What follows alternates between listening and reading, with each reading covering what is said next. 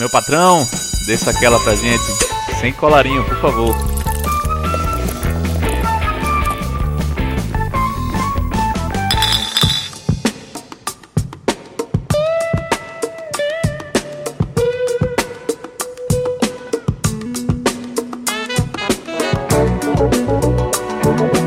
Fala, meu povo! Lembrando que esse é um episódio sobre finanças, sobre filmes, sobre o mercado financeiro, sobre finanças, investimentos, sobre dinheiro e não tem investimento melhor, não tem melhor uso para o seu dinheiro do que sua felicidade. Concorda comigo? Então, lembra que esse episódio é um oferecimento da, da Dona, esse nosso parceiro que vem aí colaborando com Sem Colarinho, fazendo que tenha episódios aqui toda semana. E aproveita que a da Dona tá aí disponível em Recife também através da Bohem Distribuição, que é outro grande parceiro nosso aí que distribui a Dadona e representa a Dadona aí em Recife e região. Aproveita, corre lá no Insta da Boêmia Distribuição, arroba Boêmia Distribuição, vai lá, confere quais são os locais, os restaurantes, os bares que tem a Dadona se quiser ir lá aproveitar. E também tem outros parceiros que fazem entrega, então se você quiser aproveitar ele do conforto da sua casa, essa cachaça que é uma delícia, docinha apetitosa para você dar aquela refrescada aí no final de semana, daquela adoçada na vida. Vai lá que eu tenho certeza que não tem investimento melhor para esse seu dinheiro aí, tá bom?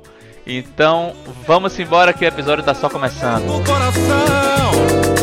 Bananeira não sei, bananeira sei lá, a bananeira sei não, a maneira de ver. Bananeira não sei, bananeira sei lá, a bananeira sei não, isso é lá com você.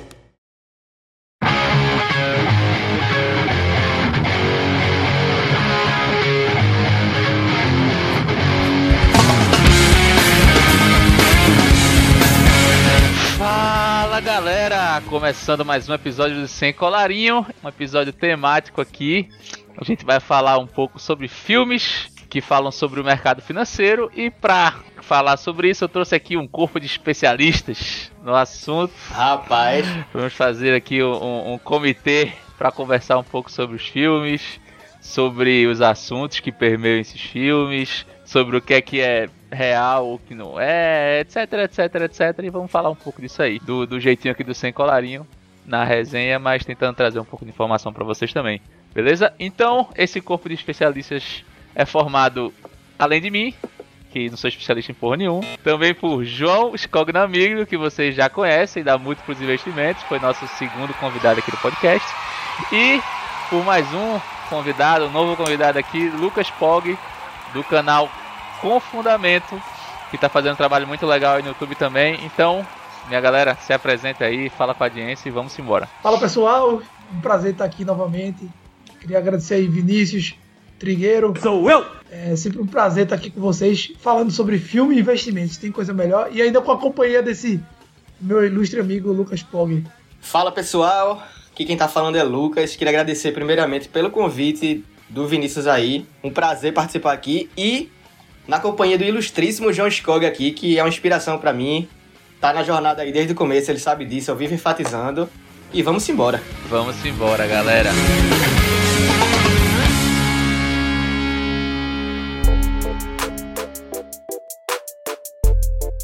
Para começar, eu pensei na seguinte lógica, quero saber se vocês concordam. Eu pensei em falar em ordem cronológica. Dos, dos, cada, todos os filmes eles falam de alguns acontecimentos históricos. Cada um tem, foi acontecendo no seu tempo. E todos têm um, um parada meio em comum. Que só vira filme quando acontece alguma merda muito grande. Ninguém faz um filme fazer, ah, a empresa tal deu certo, foi massa, muito difícil, né? É só quando dá merda. Eu acho que o primeiro que a gente podia falar é do Lobo de Wall Street, que é o filme que se passa, acho, na década de, de 80. É, com o, é, sobre a história de Jordan Belfort, né? Eu acho que é da década de 90, na verdade. E fala sobre a história de Jordan Belfort, que acho que acho que talvez seja o filme mais conhecido, né? Desses que a gente vai falar, que é com Leonardo DiCaprio, o principal ator. E conta a história do, do cara que entra no mercado financeiro numa empresa grande, é demitido e aí vai pro escritóriozinho de fundo de quintal e desse escritóriozinho de fundo de quintal ele cresce pra caramba e tem toda a história. E aí eu acho que a primeira coisa que dá para comentar, e eu queria saber que vocês falam, é sobre o mercado financeiro dessa época. Que é bem diferente do mercado financeiro que a gente tem hoje, né? Aquela época dos pregões presenciais, etc. Eu queria só começar pontuando, e aí João vai completar de uma maneira bem mais complexa do que a que eu vou falar. Mas, assim, do meu ponto de vista, a, a grande mudança daquela época para o que a gente vê hoje em dia no mercado financeiro é puramente o acesso à informação. Assim, as pessoas, no geral, elas continuam acreditando em investimentos milagrosos, como por exemplo o famoso 1% ao dia, os 5% ao mês, enfim. Mas assim, hoje em dia, se o cara quiser ele correr atrás, ele vai, ele vai ter muito mais acesso, muito mais transparência. A governança das empresas está mais escancarada. Aqui no Brasil, o pessoal está fazendo um trabalho muito bem. Vários sites aí entrando forte nessa área de fundamentos e tudo mais. Do que naquela época ali do filme do Lobo de Wall Street. Então, assim, o que a gente viu que o filme mostra no começo, é que justamente ele começou ali naquela, naquelas vendas de, das penny stocks, né, que o pessoal chama, que são as ações é, bem descontadas, é, custam centavos americanos na época. E ele ligava pra galera, ensinava a equipe a enrolar, a tapear a galera aposentada para poder lucrar em cima disso. E basicamente o cara começou assim. Então, assim, eu penso que hoje, na conjectura atual, ele, ele ficaria um pouco mais difícil de você fazer uma coisa dessa, sabe? É, eu concordo, concordo 100% com o que tá falando, mas que ainda tem muito espaço. É impressionante como ainda tem muito espaço para isso, né, velho? Não, claro. Pirâmide financeira, que é um negócio tão elementar, todo ano surge isso, né, velho? Eu tenho uma opinião completamente contrária aqui. É mesmo? Eu acho que tem muita. Nossa, isso é, isso é mais o que mais acontece ainda. Só para contextualizar o pessoal que tá que também está escutando a gente, né? E que não, por acaso não tem assistido o filme, ou só tem olhado o filme pela obra em si, que eu acho que é bacana, né? Muito bom também. Você não levar em consideração é, o financeiro, o filme é muito bom, né? Uma, assim, uma, uma é, eu acho que o Lobo do Street é um filme bem legal, apesar de que Jordan Belfort hoje ele é mais famoso pelos livros que ele escreve do que do que pelo passado dele, né? Ele hoje enfim, dá cursos no mundo inteiro sobre vendas. E ele era muito mais vendedor do que, de fato, tipo, qualquer outra coisa do mercado financeiro em si, né? Operador e tal. Ele era vendedorzão, assim, né, velho? Essa é uma atribuição que no mercado financeiro ainda, é, isso é bem verdade, né? Mas assim, a história é bem na, na, linha do que o Lucas vem falando, né? Como comentou, né? Tem as penny stock. O que, é que são os penny stocks? São as, as ações que custam centavos. E essas ações, é, ela tem uma característica comum que é o seguinte: se você sobe uma ação de 1 para 2 centavos, você dobrou o seu ganho naquela empresa. Então, qualquer variação no preço da ação é uma variação muito grande. Então, qual era a, a sacada do Globo Wall Street, né, do Jordan Belfort? Justamente por ele ser um excelente vendedor, ele simplesmente comprava um, um, lote, um grande lote dessas ações que valiam centavos e depois saía ligando para pessoas, através de uma corretora que ele tinha constituído, convencendo pessoas a comprar essas empresas, falando mil maravilhas das empresas. E assim, na maior cara dura. E achei uma oportunidade aqui maravilhosa essa empresa. A sua cara. Agora imagina o que acontecia com essas empresas que estavam falidas. Não era uma, uma época de internet, como o Lucas está falando, né? Falou aqui. Não é época como a gente tem hoje, informação fácil, né? Você tem que pegar informação ainda no jornal. A gente está falando da década de 90. Então, o pregão ainda não era eletrônico como é hoje em dia. Hoje em dia você compra ações no seu computador. Naquela época era via pregão. Então, o que acontecia? Ele saía comprando as ações para as pessoas, prometendo mundos e fundos. A empresa começava a subir o preço. As, as pessoas que tinham investido com eles ficavam mais empolgadas e colocavam mais é. dinheiro. E ele estimulava as pessoas é, a fazer uma pirâmide isso. quase, né? É uma pirâmide, era isso que eu ia falar. E aí o que acontecia? Ele simplesmente, quando chegava num, num preço é, estimado, ele vendia as ações, lucrava 20, 30 vezes o valor que ele tinha investido e fazia isso com uma nova empresa e com outras pessoas. Tem uma hora do filme até que é bem, é bem impactante, assim, que ele vai recrutar pessoas, aí ele sai contratando, assim, pessoas do, do pior nível possível. Era traficante. Só gente boa. Ele queria pessoas que soubessem vender. E gananciosos, assim, a galera que queria ficar rica, né? É, véio? e a qualquer custo, né? Então, assim, a ideia por trás do, do filme. Ela alimenta muito até um, um pouco o estereótipo que muitas pessoas têm do mercado de ações e que não é a realidade, né, Lucas? É... Sim. Que dura até hoje, né? Dura até Mas hoje. Mas é um né? estereótipo que fica. Então, por quê? Porque no filme mercado de ações é uma coisa bem, assim, emocionante, né? Eu gosto muito de citar uma frase de, de Peter Lynch que ele fala: investir é tão empolgante quanto ver uma grama crescer. Então, assim, é um negócio muito é, chato. Muito Ele, massa. é investimento é pra ser chato. Se você quer é, emoção, vá pra Hollywood. E o filme mostra justamente o contrário, né? Que a vida do cara é mil maravilhas. E daí fala que o maior, maior, dinheiro que você ganha com ação é não fazendo nada, geralmente, né? Sim. Assim, a gente não vai entrar agora em outro filme, mas só fazendo um contraponto. Por exemplo, no filme é, Becoming Warren Buffett, você vê justamente que, por exemplo, ele saiu ali do foco, ele saiu do, de Wall Street ali, do centro de tudo, ficou em, em, em Omaha, de boa na dele ali, justamente para não ficar escutando o cochicho do pessoal. Então, assim, como o Skog falou, e todo mundo que faz um buy and hold, ou seja, compra pro longo prazo, fica nessa de tipo, não é para ser emocionante, empolgante qualquer outra coisa, velho. Você tem que aprender a, a, a não é, colocar tanto é, esse mundo no pedestal como a maioria das pessoas ficam colocando, sabe? É, é que nem aquele. aquele. Eu te mandei o texto, Skog, do, do Startup da Real lá falando do. Da parada que ele comparou o mercado financeiro que tá na moda hoje e tal com a galera que. Tipo, cerveja artesanal e etc. Que tipo. É bonito você chegar na mesa de, de, de bar e dizer, pô, eu tenho eu tenho Itaúsa, eu tenho não sei o que e tal. Você é o cara descoladão da parada, tá ligado? É. Ah, eu comprei por tanto, vendi por tanto. Você, pô, você é um foda, pô, tá ligado? Eu, e assim, Vini, eu lembro quando a gente começou com o trabalho lá na Múltiplos, né? Pra quem não conhece, a Múltiplos é a empresa que é, eu trabalho, né? Sou um dos fundadores. A gente começou o trabalho em 2016 e tinha cerca de 500 mil investidores na Bolsa de Valores no Brasil. Hoje a gente tá falando de 4 milhões. Bateu um milhão um dia desse, é, né? E bateu um milhão de... Eu lembro quando bateu um milhão. E de lá pra cá, assim, eu acho que não chegou a 4 milhões, tá perto disso. 3,800 eu acho. 3,800, né? Mas então... É, arredondando 4 milhões. O que acontece é o seguinte, a gente tá há 5 anos a Bolsa subindo, isso não é normal no Brasil. Eu tava até comentando esses dias, eu disse, pô, é uma geração de pessoas que não viram a Bolsa cair a cada oito pessoas que você pega que são investidores em ações, sete só viveram no mercado de alta. Então é realmente a gente está vivendo uma, um outro mundo no mercado de ações. As pessoas não têm noção do que é, que é um mercado de lado por cinco anos. Tem muita gente que está investindo em ações. Hoje, Filho do Burmac. Só, é justamente, só acrescentando uma coisa, e o que agrava mais a situação é que no ano passado, ali no auge, em março, a gente teve é, Circuit Breakers, né? Que é uma coisa que não é tão recorrente, ou seja, é, a parada para evitar um, um, um, efeito cascata de derrubar o mercado no geral, assim, de, falando por cima, né? Mas assim, a recuperação foi relativamente tão rápida que as pessoas que entraram no mercado de ações há pouco tempo não sentiram aquele gostinho do que é um, um, um mercado em, em, queda, sabe?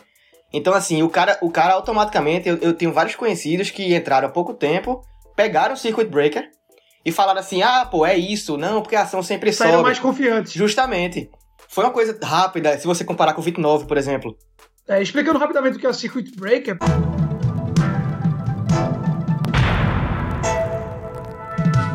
Basicamente é uma parada nos ânimos, né? É como o Lucas falou. Às vezes quando a bolsa começa a cair. É um balde de água fria, né?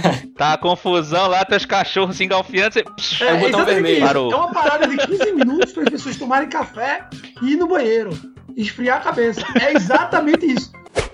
Porque é o seguinte, o pessoal começa a vender como louco, aí a, ação, a bolsa cai para 10%, caiu 10%, automaticamente para o pregão. E as pessoas passam, passam 15 minutos sem poder fazer nada. Depois desses, sem poder negociar depois nada. desses 15 minutos, o pregão cair mais 5%, as pessoas param por uma hora. Se cair novamente, eles param e só, só voltam trabalhar no outro dia. Então, assim, é um negócio realmente. Sério. E aqui no Brasil, esse ano, no ano, no ano passado, tiveram cinco Circuit Breakers. E o, o último tinha sido no Joel, Joesley Day, se Isso. não me engano, né? E aí, uma coisa que o Lucas falou que é muito interessante é o seguinte: muitas pessoas acham que isso é uma crise. E não é. Crise é você passar cinco anos olhando suas ações não subirem. Crise é você falar que você investe e você ser julgado, né? é exatamente isso. Mas então, voltando pro Lobo de Wall Street, qual é a sacada aí do filme? Assim, o filme é muito legal porque ele é dinâmico e a vida do cara é uma loucura, velho. A vida do, do Jordan Belfort, tipo, é sexo, drogas e rock and roll, assim. É realmente, assim, tem uma cena lá que eles contratam os anões. Atira o anão no, no, no alvo da E assim, uma coisa que é, é, é realmente, você vê o quão pesado era o ambiente que os caras viviam. É, e assim, isso acontecia bastante no passado, E aí é onde eu, o ponto inicial lá que eu discordei do Lucas, que eu acho que é possível existir hoje em dia. De outra forma, tá? Hoje as coisas estão mais escancaradas, então é muito mais fácil você perceber uma movimentação. Por outro lado, o poder da internet é muito forte. E aí tem o efeito cascata da internet. Por exemplo, a gente vê diversas empresas aqui no Brasil que se tornaram aquele dia do momento. E, e eu falo porque eu estou do outro lado, né? Eu trabalho na consultoria de investimentos, foco no longo prazo. E eu vejo que quando a empresa começa a ser falada, meus clientes começam a pedir relatórios sobre essas empresas. E são empresas que eu já estudo há muito tempo e que eu vejo que não tem nada demais ali. Mas começa com um murmurinho, tipo, uma empresa é... faz um relatório sobre aquela. Aí diz que conversou com, as, com, com, o CEO e tal, a empresa vai fazer um turnaround, que é deixar de ser prejuízo e, e começar a ter lucro. Aí vai ser igual a tal empresa, aí já remete aquela remete toda hora tem uma nova é, Magalu, né? Remete a toda Magazine hora. Luiza lá, aí diz, vai ser igual a Magalu. Aí o cara, pô, Magazine Luiza multiplicou mais do que Bitcoin.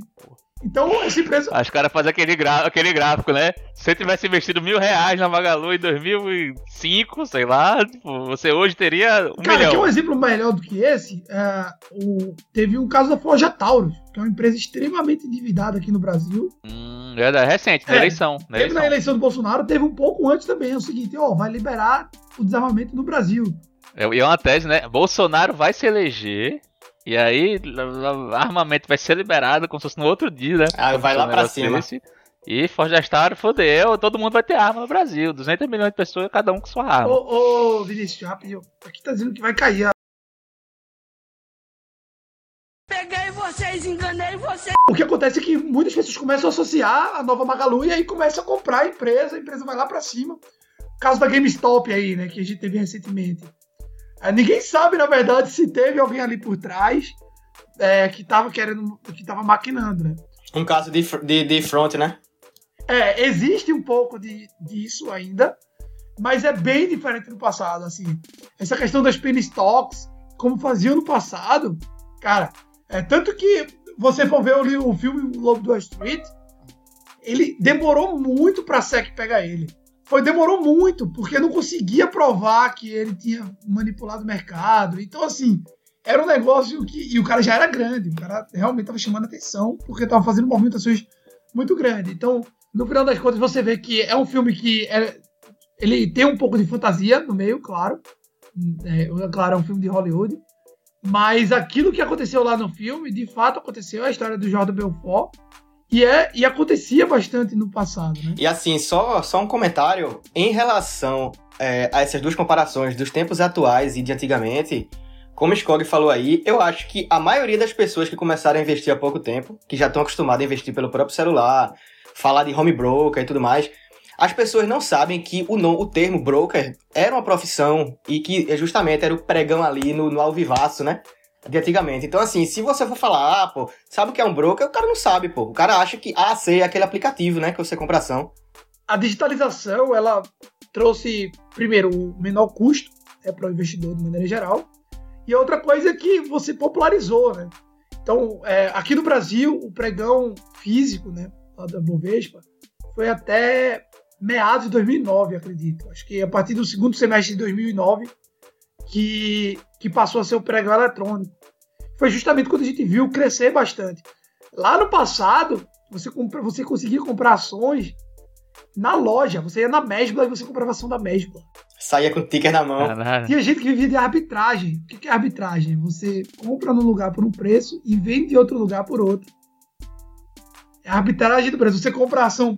Isso aí existe muito no mercado de Bitcoin, né? Você compra ação, você compra Bitcoin no Brasil e vende nos Estados Unidos, porque tem uma diferença no preço. Porque ao contrário do, do mercado de ações, é tudo centralizado na bolsa. É, as criptomoedas, cada, cada lugar tem o seu preço, né? Então tem pessoas que têm conta em vários lugares e compram um e vendem no outro na mesma hora. E aí fica tirando tira lucro dessas negociações.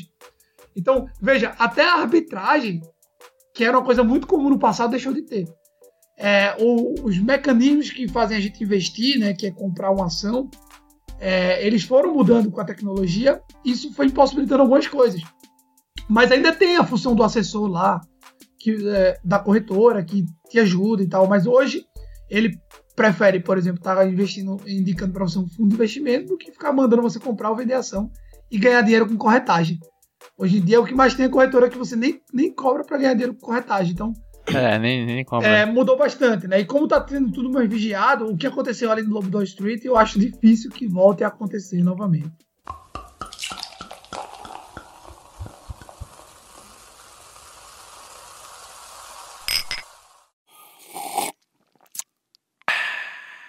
Ao mesmo tempo que hoje é muito mais fácil você se informar se você quiser, e aí você evitar, caso você tenha esse cuidado de pesquisar antes de cair num golpe, também tem o outro lado da moeda. Por exemplo, é, o Jordan Belfort, por exemplo, conseguia cooptar corretores, vendedores para a firma dele, que, que você falou, pegava a galera fodida e tal, desenrolada que sabia vender e mostrar, ó, oh, minha vida é assim, você pode chegar lá e tal mesmo tempo, o cara pode abrir um Instagram lá, mostrando um, um carro alugado lá, um relógiozão, não sei o que, falando que pagou um. Day trade ao vivo. É, pagou um café da manhã de 80 reais com day trade em um segundo. E, tipo, conseguir alcançar, compartilhando essa parada, promovendo um post desse. Um cara que tá lá fudido, que quer dinheiro muito, quer e tal, quer aquilo, e conseguir captar esse cara e vender um curso para ele de 200 reais tá ligado? Só que ele não vende, não mostra pra um cara, mostra pra, sei lá, 500 mil. Assim, fraude vai sempre existir, as pessoas estão sempre. O ser humano é impressionante como ele é capaz de, ser, de fazer fraude de, de, de, de ser criativo na hora de passar golpe.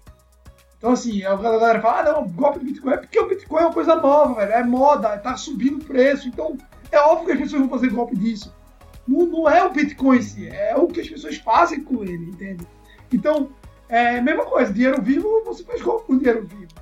Antigamente é, já teve Telex Free na, lá no passado, teve a das linhas telefônicas.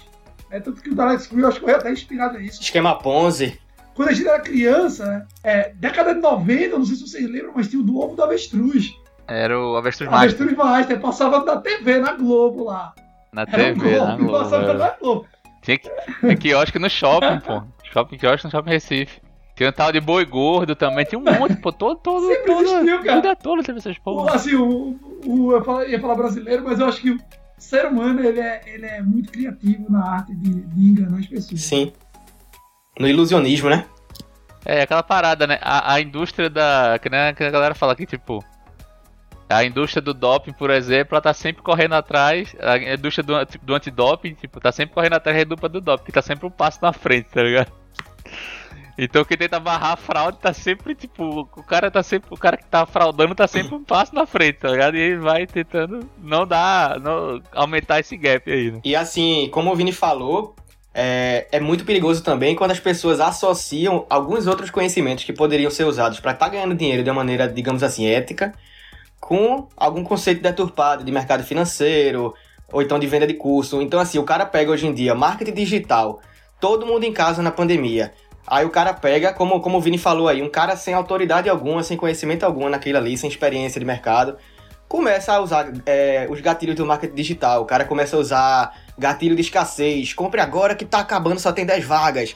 É, gatilho de tempo. Daqui a uma hora eu vou fechar a venda dos meus cursos. Quem comprar, comprou, não compra mais. Então, assim, essas coisas mexem com a galera no geral, assim. E se o cara não tiver sempre com a orelha em pé, de fato, sempre vai tem, é aquela, aquela máxima, o golpe tá aí, cai quem quer, né? Agora também tem que levar em consideração o seguinte, pessoal. É, a gente está falando de um ambiente onde é, nós vivemos. O pessoal que está escutando aqui o podcast são pessoas que provavelmente tiveram a, algum tipo de instrução na vida, mas aí você pega uma pessoa que muitas vezes não tem Sim. acesso a nada e você faz. É muito fácil você prometer ganhos que não, que, que não são possíveis. E a, pessoa, e a pessoa não tem esse filtro de pensar, pô, isso tá esquisito. Não tem, né? você não precisa nem ir muito longe. Você pode falar com uma pessoa que não está acostumada com esse meio. Você fala, ah, você consegue ganhar 10% ao mês. Cara, eu, eu, recebi uma ligação uma vez de um, de um, de um rapaz é, perguntando quanto eu poderia garantir para ele de, de rentabilidade na carteira de investimentos e tal. E eu estava explicando que isso não tinha como garantir e tal. O cara veio me falar que ele estava com um contrato para assinar de um negócio que ele investir 10, reais, 10 mil reais e que ia dar garantido para ele 10% ao mês. Eu falei, cara, se você tiver com 10 mil reais, 10% ao mês, você vai ter o PIB mundial em 25 anos.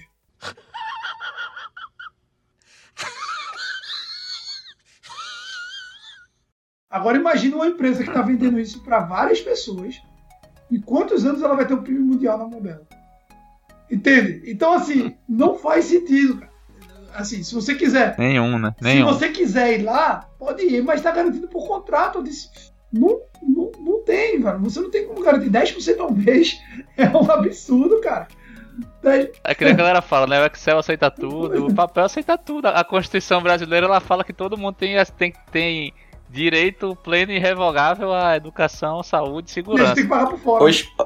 Tem 30 anos de Constituição já aí.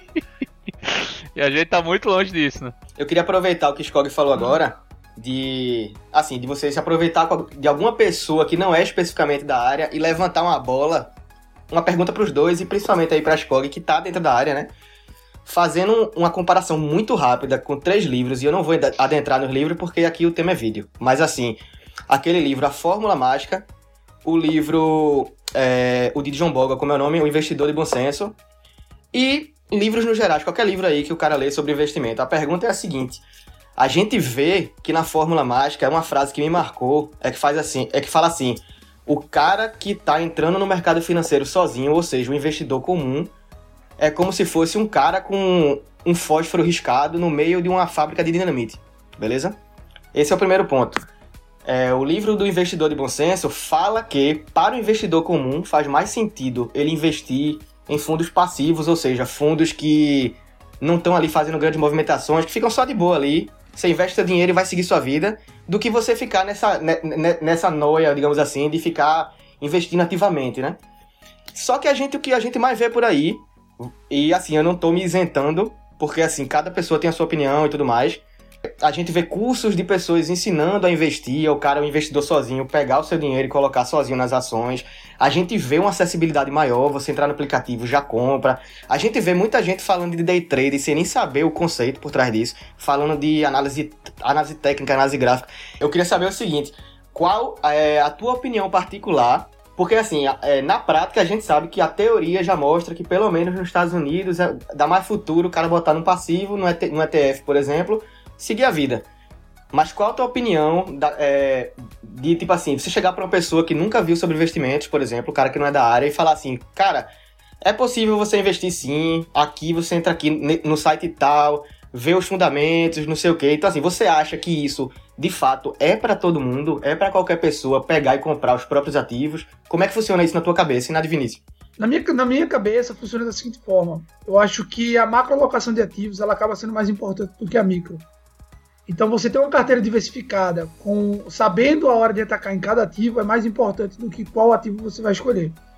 É, em outras palavras, por exemplo, é, se a gente está num momento que favorece um crescimento no mercado de ações, eu, não importando muito qual é a ação que eu vou escolher, se tem bons fundamentos, ou se é um ETF, enfim, você, e você acha que o momento está propício para isso, às vezes é, é, mais, é mais importante você se concentrar em encontrar qual é o melhor momento para estar em ações do que escolher qual ação você vai investir. Mas isso não significa que um stock picking bem feito ele não seja interessante. E aí eu vou dar um exemplo. Por exemplo, atualmente nos Estados Unidos eu enxergo o cenário, principalmente das techs, muito esticado. Isso é, um, isso é uma opinião pessoal minha, de João, e da Múltiplos de maneira geral. A gente acredita que o mercado acionário nos Estados Unidos subiu muito rápido. A gente já está fugindo aqui um pouco do, do assunto do. Ah, beleza. É, aqui é a parada é essa mesmo. É, mas eu vou, eu vou tentar concluir pelo menos esse raciocínio. É, na minha visão, o mercado americano ele está bem esticado, principalmente as techs. Como é que eu vou investir no índice da Nasdaq, por exemplo, se ao mesmo tempo eu estou achando que as, as empresas lá estão muito esticadas? Ao, por outro lado, tem alguns tipos de empresas lá de commodities, por exemplo, mineradores de prata, mineradores de urânio, que eu vejo muito potencial nesse tipo de empresa, mesmo no cenário de queda. Então, é, eu prefiro o stock pickings numa época dessa do que estar tá investindo em ETF. Agora, é, você dizer, se o cara, um cara está competindo contra o mercado, está tentando fazer um fundo de investimento, tem outras coisas que regem o fundo que passa um pouco até do stock picks. Eu vou, eu vou tentar trazer aqui para vocês, que é o seguinte. Eu falo isso do, do, meu ponto de vista pessoal. tem quatro sim, situações sim. possíveis. Você tem uma sua carteira de ações que você recomenda. E tem a, o Ibovespa, por exemplo, que é o índice aqui do Brasil das ações. Né?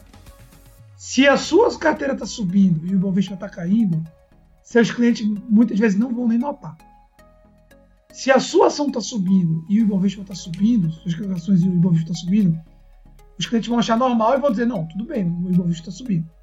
Se os, dois sentido, né? se os dois estão caindo, ok. Agora, se o Ibovespa está subindo e suas ações estão caindo, os caras vão ligar para você enfurecido. E isso não quer dizer que a ação é ruim. Só quer dizer que é o momento do mercado. Então, muitos, muitos fundos de investimentos eles acabam tendo que investir em empresas que estão atreladas ao índice para poder se proteger desse efeito. Para não ouvir. Sim, Entende? Sim. Então, assim, é um negócio que você começa a trabalhar para o mercado e não pelo que você acredita que seja melhor. Óbvio, sim. há exceções, tá? Mas o gestor tem que ser muito forte a ponto de muitas vezes ele ter todos os cotistas na mão. Isso não acontece na maioria dos fundos. Então, muitas dessas estatísticas que são utilizadas como forma do próprio John Bogle lá do, do, do livro dele, é, que, que ele cita o caso dos ETFs, ele fala dos fundos americanos, que a maioria não, não, não passam. Primeiro, o, os, a, as, os índices americanos são melhores do que o brasileiro. O, o BOVA 11 ainda tem, tem algumas coisas particulares que não, não é dos melhores. Por exemplo, aqui no Brasil, as maiores empresas do Brasil são todas ligadas ao governo de alguma forma ou algum tipo de regulação. Sim. Coisa que nos Estados Unidos não é. Então o índice lá ele é um índice mais puro, assim. Ele não está tão prote... não tá mais protegido do fator Estados Unidos. Aqui no Brasil não tem tanto isso. Então, é, tem alguns, algumas coisas que me fazem acreditar que é, é, o Stock Pickings ele tem o seu valor, tá certo? É, principalmente se você escolhe boas empresas para um longo prazo. Mas, no final das contas, se você ganhar ou não de Ibovespa, isso é irrelevante. Essa não é a discussão. Sim. A discussão é você saber investir a hora de investir em ações e a hora de não investir. Por exemplo, a gente está há cinco anos com o mercado subindo, o Brasil aumentando dívida, a inflação começando a tocar o terror, e agora que as pessoas estão começando a ficar, sabe como? Agressivas. Essa não seria a hora das pessoas pararem e repensar se é o momento de estar agressivo e as pessoas estão agressivas. Então, hoje eu me preocupo muito mais com minha carteira macro do que quais são os ativos que estão na carteira. Óbvio, eu tenho uma equipe de analista que está olhando ativo dentro da múltipla. Mas, na minha visão, o macro ele ainda é o ponto principal no teu grande patrimônio do longo prazo. O que vai enriquecer a vida do cidadão, o que vai enriquecer, o que vai dar possibilidade maior do cidadão comum. Não digo nem enriquecer, porque eu não sei nem se esse é o ter uma aposentadoria objetivo digna, a ser perseguido. Né? Mas construir um patrimônio legal é o trabalho no, no, no 90% dos casos, entendeu? Então, assim, é, eu acho que 90? o cara tem que pesar muito. 99? É, 90, não, falei, é, 99,9. Então, assim, mas é, o que vai é, é o trabalho, é, é, assim, o que vai enriquecer você é o quanto você consegue aportar que tá direto, tá, tá, quanto você consegue guardar, no caso investir ou o que for. É o quanto você consegue ter dinheiro sobrando para investir e etc. Sim. É isso que vai. Isso está diretamente relacionado ao que você ganha. Então, é, eu acho que o cara tem que fazer uma conta muito sincera e muito honesta. E se vale ele perder tempo fazendo um stock pick por ele mesmo, por exemplo. É, porque isso de, né, é, é, um trabalho, velho. Não tem, não tem empresa fazendo isso porque é bonito, não. É porque de fato isso leva tempo, estudo, análise, experiência. Que é uma coisa que o investidor como pode fazer? Pode. Se o cara tem, tem várias pessoas que, que como um hobby talvez né? começaram né? a fazer isso como hobby e viraram profissionais nisso. O próprio Saulo que já veio aqui, que vocês, já vocês conhecem, é um exemplo disso. O cara era coisa mais foi um cara que conseguiu evoluir nisso ao longo do tempo e sem tirar o foco do que fez ele conseguir é, construir o um patrimônio legal, que era o trabalho dele. Que é um cara que começou uma carreira de baixo conseguiu construir uma carreira sólida que aumentou os ganhos dele foi isso que fez ele construir o patrimônio, não foi a rentabilidade. Então, assim, eu acho que é uma conta muito sincera e muito honesta de, velho, eu quero perder esse tempo fazendo isso, ou é melhor aproveitar esse tempo aqui para me especializar no meu trabalho, para buscar outras fontes de renda. Assim, é uma conta que o cara tem que fazer muito honesta e muito. Sério, na minha opinião, é, eu acho que não vale a pena para a maioria das pessoas. Concordo. Tá, assim, beleza. Aí você tem várias opções. Contratar uma consultoria de investimento, é, investir via fundo, seja um fundo passivo ou um fundo ativo. Tem uma série de outras opções, ou até um pouco de cada coisa dessa, tá ligado? Mas que de fato também corrobora com o que o, o João falou, de que vale, vale mais entender o momento que é de se proteger, o momento de que vale é, se arriscar um pouco mais e trabalhar sua carteira de maneira geral. Qual, qual é o seu apetite a risco, o quanto você está disposto a, a, colocar na mesa numa renda variável, quanto não está. Eu acho que é isso, no final das contas, que faz você conseguir sobreviver e construindo alguma coisa ao longo do tempo. E só fazendo um, um complemento, é justamente que o pessoal precisa passar a ver que na verdade a rentabilidade de certa forma seria um encurtador de onde você quer chegar, né? E não é, o fim, digamos assim. Tipo, você deveria trabalhar e aí a sua rentabilidade vai refletir em quanto tempo você vai chegar a alcançar aquilo que você quer. E não assim, ah meu Deus, eu quero ter uma rentabilidade de mil por cento aí, a subida do Bitcoin, mas você não colocou nada, sabe? Você não aportou nada porque você deixou de procurar emprego, ou então de fazer uma renda extra, um Uber, alguma coisa, pra ficar brincando, sabe? Rapaz, o Lobo de Wall Street rendeu, viu? rendeu.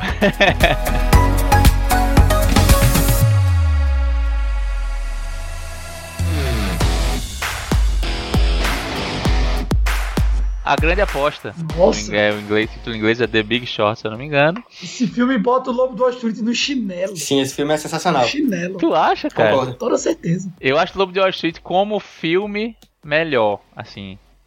Que é foda, Scorsese é foda demais, velho. O Lobo de Wall Street tem umas cenas muito muito icônicas, assim, a fotografia, eu acho muito pique e tal. ganhou por isso. Mas. Mas.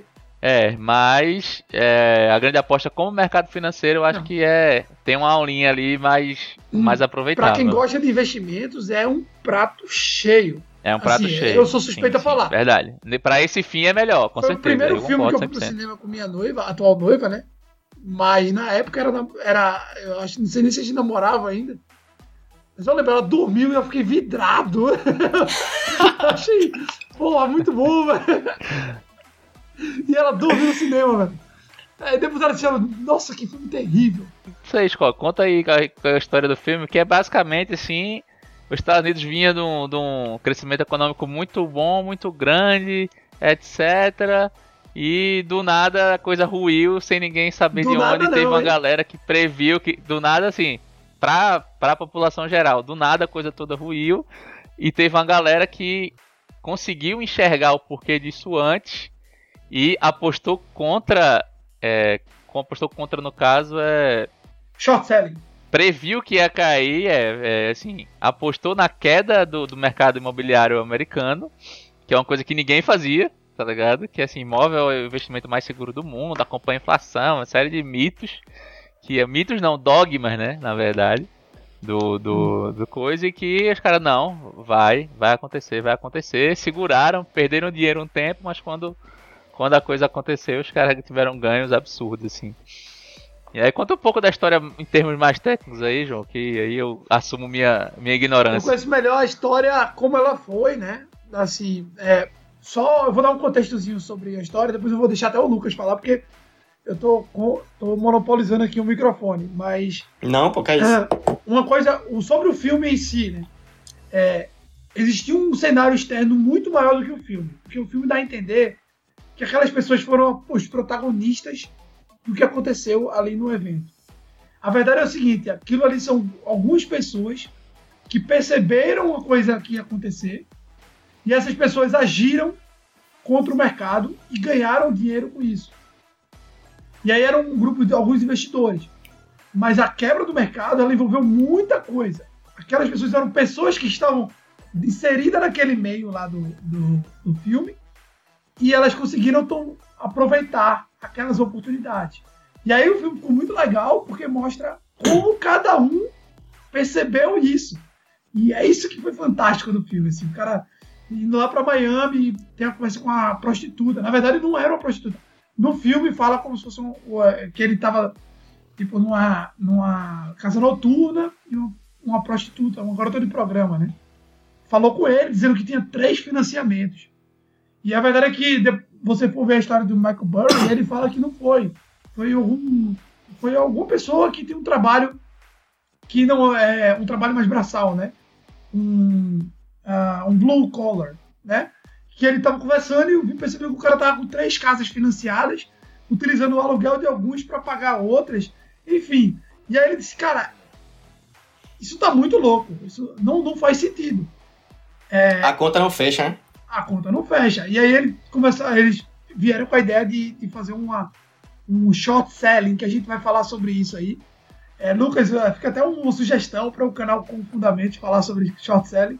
Se você já não falou, né? Já tem, é, pô. É, short selling é, falei, é, um conceito que é meio difícil de explicar, né? O cara, a, cabeça do cara buga um pouco tentando entender. Eu apro aproveitei aquela época da, das ações da GameStop para fazer um, uma coisa na prática. Pô, então fica aí até uma sugestão assistir o vídeo de Lucas que, por sinal, o, o com fundamentos é tá, tá muito legal. É, mas só, só então contextualizando um pouco o que, aconteceu ali, né? É, a verdade é que existe um, um, programa semelhante ao Minha Casa Minha Vida nos Estados Unidos, desde a época de Clinton. E esse é um programa que traz estímulos para as pessoas comprarem suas próprias casas nos Estados Unidos. E, assim, o programa em si não é um problema, tá? Muito pelo contrário, ele ajuda pessoas ali a, a adquirirem seus imóveis. Na verdade, eu tenho uma, alguma visão a respeito disso, mas de maneira geral o, o programa estava ali. Só que o que acontece é que com a, a queda da taxa de juros que estava acontecendo nos Estados Unidos desde a bolha, a bolha.com, fez com que muitas pessoas começassem a financiar imóveis e junto com o programa comprar muitos imóveis. Então isso fez com que o preço do, dos aluguéis de maneira geral, do, do, das hipotecas de maneira geral dos Estados Unidos subisse. E qual é o problema disso? É que é, o preço dos imóveis estava subindo, as pessoas estavam comprando imóvel porque era um bom investimento. Para especular. Para especular. Né? E estavam financiando isso na conta do governo. E o que, o, muito que acontecia é que o governo. É, e aí, como é que era feito essa. colocar na conta do governo? Na verdade, eles financiavam as casas, os imóveis, é, com bancos. Os bancos criavam um grupo ali de dívidas, as dívidas hipotecárias é, e queria repassar isso no mercado, o governo americano, para manter a taxa de juros baixa, ele comprava isso dos bancos e deixava crédito nos bancos. Eles compram do banco, dão dinheiro para os bancos e os bancos continuam emprestando. Então veja, o banco estava emprestando dinheiro para as pessoas comprarem seus imóveis sem risco de calote, porque o governo comprava as dívidas. E aí o que acontece é que os caras começaram a perceber isso. Disseram, pô, isso vai dar besteira não tem pra onde. Porque... E assim, só um comentário. É, o governo comprava as dívidas para poder vender como, como títulos para o cidadão comum, né? E Exatamente. aí, qual era a sacada disso? A sacada que o cara pensa, pô, e como é que o cara não, não, não se ligava que ia dar uma furada e comprava esses títulos? Porque justamente o governo misturava um pouquinho de coisa boa com um, um bocado de cilada e atolava no pessoa física comum. Então, um dia a conta fecha. E aí o que acontece é que teve um escândalo de corrupção com algumas agências de rating que estavam classificando esses títulos como títulos é, AAA, né, que eles chamam, que, é, que são Isso. os títulos de menor risco do mercado. E aí era muito fácil de ser vendido. As pessoas compravam hipoteca e investiam nesses títulos e o negócio foi se tornando uma coisa insustentável, até o ponto que tipo, tinha casa que era para estar custando é, 500 mil dólares, estava custando 6 milhões de dólares, custando 5 milhões de dólares. E o pessoal tava pagando a casa em 30 anos. No momento que o cara tentava vender a casa e não conseguia por aquele preço, eles começavam a parar de pagar as parcelas. E aí aconteceu o que foi que aconteceu? O, os bancos, né, na hora de cobrar suas dívidas, o pessoal não pagava, eles pegaram as casas, só que eles tinham financiado casas de 3 milhões, 4 milhões, e a casa valia 500 mil dólares a conta não fechou. Então, foi nesse momento que a gente teve o crash de 2008, eles estão derrubando. É, o, o Marco foi, acho que foi, foi a, a, a Qual é o nome? Concordata? Que chama? É a quebra, né? Eu, eu não, não, sei se, se é o, o termo para isso, mas é, é, foi a quebra do Lehman, Brothers, do Lehman Brothers, né? Que era um, um banco de investimento. É, tra, tra, trazendo pro, pro, pro Brasil é como se, sei lá, Itaú quebrasse? Não, não, não, não chega a ser um Itaú, não. porque é um banco de varejo, é, mas sei é lá. Um, banco... um Safra da vida, talvez, um BTG. Talvez. Seria alguma coisa nessa linha. É uma, era o maior banco de, de investimentos dos Estados Unidos, Isso. Lehman Brothers. E quando ele quebrou, é, outros bancos iam quebrar junto, tá? Só que o governo americano entrou salvando. Tanto que teve o famoso quantitative easing, que até hoje a gente está vendo isso no mercado. O governo americano evitou, ele fez inflação, eh, na verdade ele imprimiu moeda, colocou na economia para que os outros bancos não quebrassem também. E aí a sacada Aliviar. do negócio do filme, que os caras lá, quando perceberam isso, eles viram que o negócio ia quebrar, e aí eles fizeram o short selling. Não, e assim, só, só complementando o que tu falou, é, o, que é mais o que é mais interessante do short selling, que é operar vendido, é que você tem que, de certa forma, não, né? você tem que em algum momento repassar essa bomba para alguém. Não adianta nada você operar vendido ficar com as ações ali porque vai explodir na sua mão. É como se fosse uma dança das cadeiras e não tem cadeira para todo mundo. É como se fosse um cinema pegando fogo e você tem que convencer alguém a sentar na sua cadeira enquanto você sai. Você não pode sair sem deixar essa cadeira ocupada, sabe? Então, assim, a grande sacada desse filme é que. E que, assim, também tem toda a parte cinematográfica e tudo mais, é que você fica naquela angústia pra saber quem vai ser o cara que vai ficar com o abacaxi na mão. E aí, justamente, é, eu acho que são três caras principais, né? Três protagonistas no filme. E você fica nessa, tipo, da metade do filme pra frente, eles estão é, operando vendido, mas a gente não sabe ainda se eles vão conseguir repassar aquela quantidade de dinheiro pra alguém, aquela quantidade de dívida, na verdade, né? Que enfim, a variação, eles, se eles vão conseguir lucrar ou não. Então, assim, é, é é uma coisa bonita quando dá certo, mas, assim, é uma coisa extremamente complexa no sentido de que não é pra todo mundo, ninguém. Não é, não é qualquer pessoa que pode chegar e operar vendido, sabe? Tipo, você até pode, mas você vai se machucar. Não, mas é isso aí. É, eu acho que o grande sacada do short selling aí é, é o time, né? Você tem que saber qual é o time do negócio. Porque é, o short selling nada mais é do que o seguinte. Imagina que você está imaginando que o preço do açúcar vai cair. E você, você quer ganhar dinheiro com a, com a queda do açúcar. E então, você pronto, você é um vendedor de cana, né? O que acontece? Você chega para sua vizinha, seu o amigo vizinho e diz assim: Olha, eu quero comprar de você o, o, o seu açúcar para te devolver daqui a um mês. E aí a pessoa diz: Ok, é, eu, te, eu te presto meu açúcar, mas meu açúcar, açúcar custa um real o quilo. Aí tu diz: Beleza, açúcar barato, né? Mas aí beleza, eu vou, vou comprar um real o quilo aqui do teu açúcar. Tu compra o real, pega o açúcar dele, daqui a um mês tu tem que devolver a ele. Aí tu pega esse açúcar, vende por um real no mercado. Beleza? Embolsa o dinheiro do real. Vamos dizer que tu comprou, vendeu mil quilos, tu tá com mil reais no bolso. No próximo mês, tu vai ter que recomprar esse açúcar no mercado para devolver pro teu, pra, pro teu vizinho.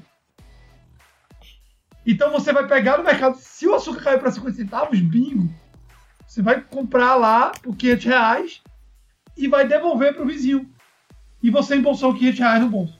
Sem nem ter açúcar. É o short selling. Sabe, sabe um exemplo que eu acho melhor pra falar, pra falar descrever short selling? isso agora, né?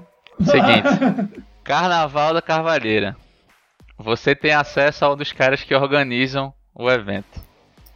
E aí você vai dizer, não, eu vou pegar com você um ingresso aqui no preço que tá agora, 200 reais. Só que eu tô prevendo que no dia da festa vai chover. E a galera vai estar vendendo lá, não vai dar ninguém, a galera vai estar vendendo lá a 100 reais. Aí eu pego, eu pego o ingresso, pego o ingresso com você, vendo pro preço que tá hoje. A festa só daqui a um mês. Vendo no ingresso tá 200 reais. No dia da, da, da festa, eu vou lá pra porta e espero que vai estar mais barato pra comprar por 100 e devolver o ingresso pro cara da organização. E ganhar esses 100 reais. Só que o que é que pode acontecer? Pode não chover. E esse ingresso pode estar a 500 reais. Ver. E você tem que devolver o ingresso pro cara. Você já vendeu por 200, vai ter que comprar 500 e aí você vai ter um prejuízo de 300. E acho que aí tá o grande perigo da coisa, né? É aí que tá o grande perigo da coisa. Se você fosse inverso, né? Se você tivesse apostando que ia subir, o máximo que vai acontecer é você morrer aqueles 200 e não conseguir vender. Mas se você tem um compromisso de pagar depois, você não sabe até quanto vai subir. Então o, o prejuízo ele é ilimitado, né? Esse é, a esse é o A grande pessoa tá perigo. tão né? certa que o negócio vai cair que às vezes ela compra mais caro para vender de novo. E ela fica comprando cada vez mais caro na esperança de vender. Não, e nesse exemplo, nesse exemplo especificamente aí do, dos ingressos do Carvalheira, a probabilidade de acontecer um caso parecido com as ações da GameStop é muito maior, né? Que pode chover, pode acontecer o que for aí, que na prática o cara chega no dia e você vai ver gente vendendo muito mais caro do que já era, né? Então, assim, a probabilidade do cara levar um, um, um golpe pesado e aí eu... é Mas o exemplo é esse aí, por isso que você chama de venda descoberto, né? Porque você tá apostando na parada que você não sabe o que, que é, né? Você tá totalmente nu. Na verdade, assim, para deixar de uma maneira mais simples, é, é como se você pudesse vender um carro que você pegou emprestado e depois você devolve o mesmo carro para a pessoa. Ou então que você pudesse vender uma roupa, você compra, por exemplo, a pessoa estoca roupa em casa para vender. Tu pega aquelas roupas emprestadas, vende por um preço e depois recompra mais barato e devolve. Então, assim, você tem uma obrigação com a pessoa de devolver o que você pegou emprestado. Então, assim, na prática, se você for parar para refletir um pouco, isso não faz sentido. Porque nada na vida você consegue fazer isso, mas, mas no mercado financeiro você consegue. Então, assim, você consegue pegar uma coisa que não é sua no mercado financeiro e revender. Não, mas na verdade. Mas na verdade tem, tem, um detalhezinho que você meio que aluga, né? Você paga é, uma. Exato, exato. Uma paradinha, não, é, né? É, você aluga, você aluga, desculpa. Você. Você aposta na queda. Quer um exemplo de aposta na queda que a gente faz na nossa vida? Seguro de carro. Você está apostando na queda. Você está pagando um prêmio. Sim. E aí é um prêmio fixo, né? Mas você está você tá apostando que se o carro quebrar, e vai dar merda. dinheiro. E aí você aceita pagar esse custo na sua vida para evitar o estresse do cara vir assaltar e você ter que entregar seu carro. Né? Você não querer entregar seu carro. Eu pago muito mais por isso do que qualquer outra coisa. Porque você, você vai vir um cara ali assaltar, você diz, não, pode levar meu carro tranquilamente. Se brincar, o seguro vale até mais. Eu entrei numa discussão recentemente sobre isso, né? Porque tem o, o, o documentário do China Huston. A gente tá conversando agora, né? É, há pouco. Que é o terceiro que é filme. o terceiro filme, que é né? Que é também. Filme. Já pode começar, que é é meio, é meio é, associado, é, né? Foi logo depois do. do... É, é, como, é como se fosse Exatamente. o Big Short Part 2, na verdade, né? Só que fala das empresas da China, né? Que esse, esse é um filme que tá. E, é e, a diferença desse é que é um documentário, Isso. não é um, um. E aí eles até é falam um sobre o short se é algo ético ou não. Eu vejo muita gente falando que não é algo ético, né? É, porque você tá apostando na queda de uma empresa. Essa é uma discussão meio filosófica, né? Você tá. É como se você apostasse. É um negócio meio mórbido, né? Como se você apostasse com um amigo teu de ah Tá chovendo, então aposta com o amigo teu, ó, quer apostar que aquele, aquela barreira vai desabar ali? Pois é. Não. Tá ligado? E aí a barreira desaba, morre gente soterrada e tu ganha, ganhou 100 reais com isso. É fazendo um paralelo é como se fosse isso, né? Mas assim, não é porque não é vidas diretamente, mas é um cara que perdeu a apostadoria dele, é, etc, etc. Mas então, não, o ponto aí principal é o seguinte, é que é, tinham várias empresas dando fraudes o governo estava em conluio, a CVM estava fechando os olhos, não tinha quem punisse a empresa, e a única forma de você punir aquela empresa, no caso do China Hustle, eu vou, a gente pode até falar mais sobre, sobre o documentário, era o cara comprar vendido. Aí você diz para mim que não é ético, na verdade ele é, assim, é, o que a gente tem que levar em consideração, e aí é um, um ponto que eu gosto de trazer, é o seguinte, a gente jamais deve investir em algo que a gente não conhece tipo, é, se eu estou investindo no, na estou querendo ganhar dinheiro com a ação de uma empresa chinesa, porque eu estou comprando uma dica de alguém, o mínimo que eu tenho que fazer é não colocar minha aposentadoria lá. É, aí que tá o grande esse ponto. É, esse é o né? primeiro ponto. Se você quer apostar na empresa só porque. Mas é igual você pegar todo o seu dinheiro e colocar em pirâmide. É, é, é exatamente a mesma coisa. Mas coloca, sei lá, tu, se tu quer correr esse risco, mede o quanto você quer correr esse Exato. risco. E aí você diz, tá ó, veja, a única forma que o pessoal. Ele, tem uma frase que é perfeita, eu até anotei aqui para dizer. Que eu achei que, que, eu, que eu vi assim, cara, o cara fez certíssimo. Ele falou o seguinte: Parou, parou, parou, parou, parou, parou. Para tudo. Eu sei que a conversa tá boa. Eu sei que o papo tá interessante pra caramba aí com o João e com o Lucas. Mas esse episódio a gente se empolgou um pouquinho na conversa. Então achei que valia a pena a gente cortar em duas partes aí. Então, os que vocês estão vendo aí é somente a parte 1 desse papo massa que a gente está tendo sobre os filmes do mercado financeiro, aproveitando e abrangendo uma série de discussões, uma série de polêmicas, uma série de conceitos, explicando aí para quem, quem ainda está iniciando nesse tema. Então, a gente decidiu fazer isso, tá? Vai ter a parte 1 e vai ter a parte 2 que a gente ainda não sabe se vai ser semana que vem, se vai ser numa outra semana depois, mas fica tranquilo que vai sair a segunda parte para você ouvir esse papo até o final, beleza? Então, fica com a gente.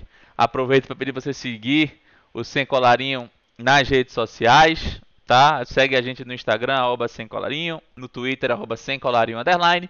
E também segue aí o Sem Colarinho no seu agregador de podcast favorito, porque toda semana tá tendo episódio, toda semana tem entretenimento com conteúdo, com a conversa superficialmente profunda e profundamente superficial para você.